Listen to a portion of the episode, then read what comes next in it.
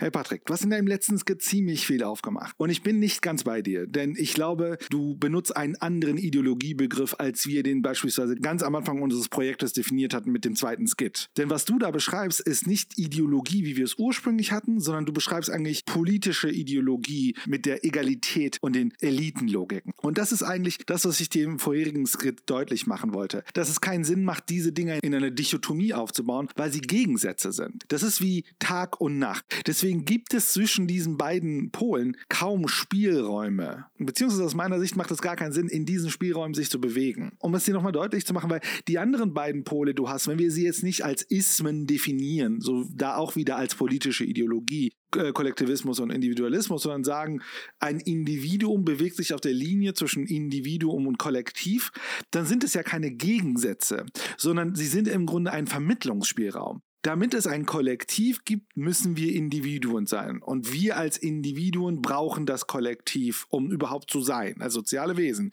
Deswegen vermitteln sich diese beiden Ebenen. Daher auch mein Vorschlag mit der Drehung und nicht zu sagen egalitär und elitär, weil die beiden sich nicht vermitteln, sie grenzen sich gegenseitig aus. Und hin zu dem Universellen und dem Singulieren, denn da wieder auch, die vermitteln sich beide. Es gibt im Grunde nur Differenz und Approximation. Also immer wenn ich mich zu nah am einen Pol befinde, berühre ich den Horror, weil wir erkennen, das existiert ja gar nicht. Allein die Tatsache, dass wir über Ideologie in der Art reden, wie wir reden, haben wir schon Vorannahmen, die andere eventuell nicht haben. Und zwar ist ja unsere beide Vorannahme, dass es keine absolute oder ontologische Realität da draußen existiert, die unabhängig wahr ist von uns, sondern dass Realität ein Vermittlungsprozess ist von ganz vielen Sachen, aber auch sehr viel sozial konstruiert und sozial vermittelt und damit auch ideologisch vermittelt. Und diese Vorannahme steckt bei uns mit drin. Alles, was wir beide diskutieren, wird das haben. Und dazu gibt es natürlich einen Gegenpol zu unserer Perspektive, dass es wirklich eine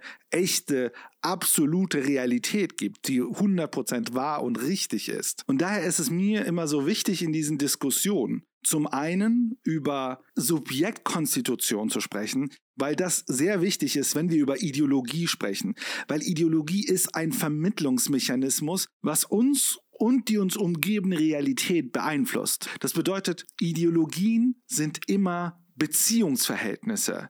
Denn wir konstituieren uns ja am Ende immer über Negation zu den anderen, zu den Big Other, zu unserem imaginären Ich und so weiter. Und in diesem Wechselspiel sind wir und da wirken Ideologien auf uns.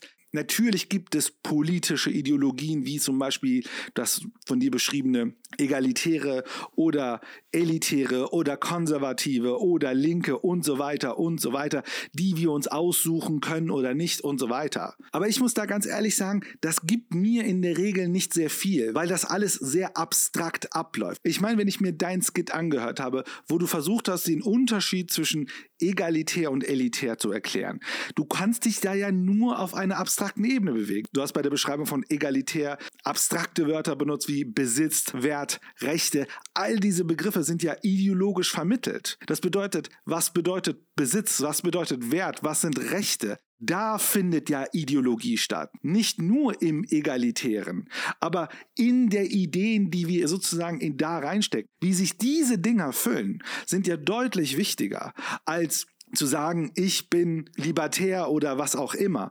Um das jetzt vielleicht etwas deutlicher zu machen, würde ich jetzt gerne Zizek ins Spiel bringen. Denn ich glaube, du hast Zizek nicht richtig verortet. Denn Zizek ist nämlich der Philosoph, der sagt, in Dichotomien zu verharren, ist kompletter Schwachsinn. Es gibt ja ein ganz berühmtes Zitat von ihm, wo er im Grunde die Szene von Matrix nachspielt mit der roten und blauen Pille. This is your last chance. After this there is no turning back. You take the blue pill. The story ends. You wake up in your bed and believe whatever you want to believe. You take the red pill. You stay in Wonderland and I show you how deep the rabbit hole goes. But the choice between the blue and the red pill is not really a choice between illusion and reality. Of course, Matrix is a machine for fictions, but these are fictions which already structure our reality. If you take away from our reality the symbolic fictions that regulate it, you lose reality itself. I want a third pill.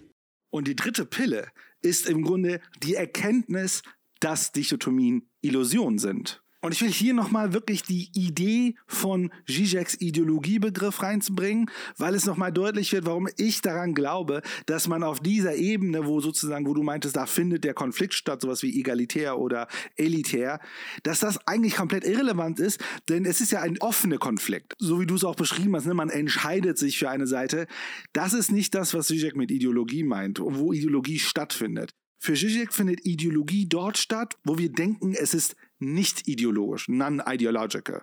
Denn was für Zizek spannend ist, ist zu schauen, was ist das Unacknowledged, also sozusagen das nicht betrachtete, was außerhalb des Diskurses stattfindet was sozusagen über diese abstrakten Diskussionen stattfindet. Denn zum Beispiel ein Kritikpunkt wäre, wir bewegen uns eigentlich in pur Ideologiediskussion, wenn wir auf einer unglaublich abstrakten Ebene abstrakte Begriffe mit anderen abstrakten Begriffen erklären. Ne? Also wieder zurück zu dem Beispiel mit egalitär ist, besitzt ist auf eine gewisse Art und Weise geregelt, Wert ist irgendwie definiert und so weiter.